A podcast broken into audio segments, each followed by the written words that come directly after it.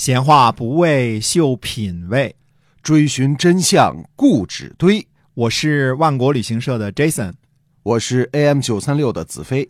我们哥俩在新西兰跟您聊聊《史记》中的故事。亲爱的听友，大家好，欢迎收听《史记》中的故事，是由新西兰万国旅行社的 Jason 为您讲的啊。我们新西兰现在是处于初夏或者叫晚春，春夏之交吧。这个时候哈，跟国内正好相反。嗯，对，就是中国正好是秋高气爽啊，我们这儿是春暖花开。对，春暖花开。那么我们居住的奥克兰呢，现在今天我记着好像十八度啊，嗯，其实天气就很暖和了。对，哎，十八度就非常暖和了。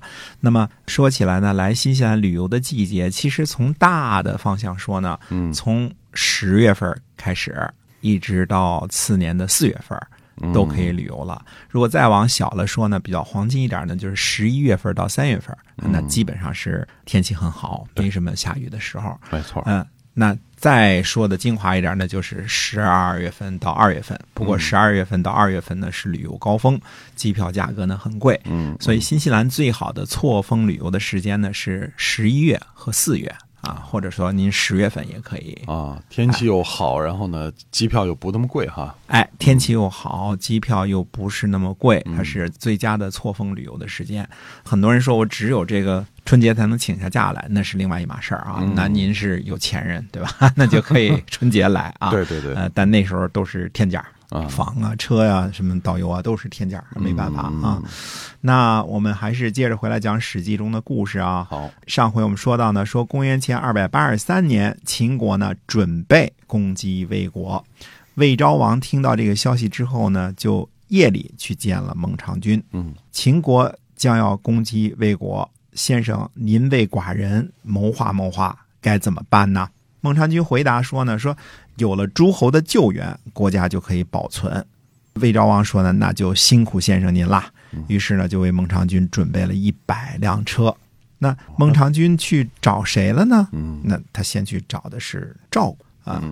那么他就对赵惠王说：“他说田文我呀，想要借兵救魏。”哦，那后来赵国借兵给他了吗？呃，赵王的回答很干脆啊，不借。于是呢，孟尝君呢就开始给赵惠文王讲道理啊，讲故事嘛，对吧？讲寓言、讲道理、讲故事，一个意思啊。孟尝君说呢，说敢于来借兵，那是忠于赵王您呐。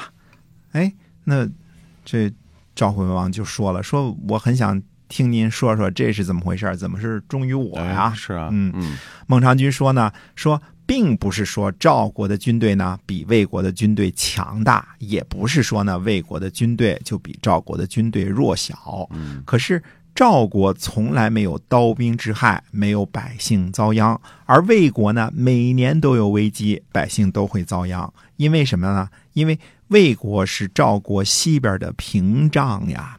如果赵国呢不救援魏国，魏国和秦国歃血为盟，那就等于。赵国和强秦接壤了，恐怕每年都会有刀兵，百姓也会遭殃吧？这就是我所说的，田文是忠于大王您呐。嗯，于是呢，赵王就被说动了，这一句话就把他说动了，赵王就许诺出兵十万。兵车三百前往救援魏国。嗯哦，所以赵国是看清楚了其中的厉害，然后出兵了啊。哎，那出兵之后呢？出兵之后呢？孟尝君就又去了燕国。现在燕国可是大燕了，南边打了齐国，北边并了东胡和朝鲜，对吧？呃，广地千里，广地两千里了，嗯，成为七雄之一了哈。哎，对。那么孟尝君说呢，说早先呢，先父曾经联络两个国君交往，如今呢，秦国呢。准备攻魏，希望大王能够施以援手。燕昭王说呢，说我们燕国呀，两年都没有好收成了，现在哪儿能够远行千里去救援魏国呢？哦，所以燕昭王也是当时一口就回绝了哈。啊，差不多算是一口回绝，两口回绝啊，就是我们家自个儿也没饭吃了，对吧？也没有余粮了，没错。关键其实这还在哪儿呢？还是没什么好处嘛。对，孟尝君说呢，跟这个呃燕昭王说了，说能够远行千里救援别的国家，这正是燕国的好处呀。哪像我们魏王啊，一出门就看见敌国的军队了，就是想远行千里去救助别人，那也办不到啊。燕昭王呢，还是没有答应。那那孟尝君怎么办啊？哎，孟尝君接着说：“说臣有计策进献给大王，大王不用臣的计策，臣就请求离开啊，没什么大不了的啊。嗯那恐怕天下呢会有大的变故了。”那燕昭王就问他说：“有什么大的变故啊？你嗯你说说啊？”哎，孟尝君说呢，秦国攻魏未必能够攻克，嗯但是肯定会把秦国游玩的高台呢给烧了。而燕国呢不去救援魏国，魏王呢屈服割地，把魏国分一半给秦国，秦国肯定退兵。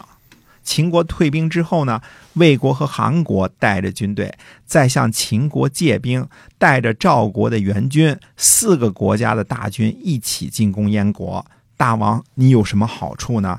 您是希望远行千里去救助别人，还是想一出门就看见敌国的军队呢？而且呢，距离家门口越近呢，越容易吃败仗吧？呃，这样，大王您又有什么好处呢？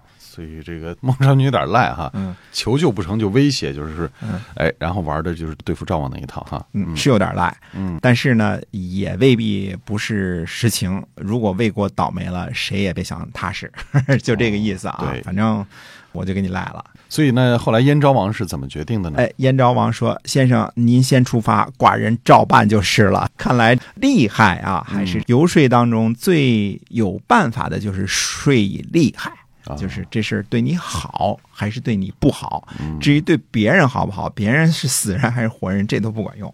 关键是要说出来对对你有什么好处啊？啊，如果没有好处，就对你有什么害处？哎，那两害相权取其轻啊，对吧？对只要对你有害处，那你也想避害。于是呢，就出兵了。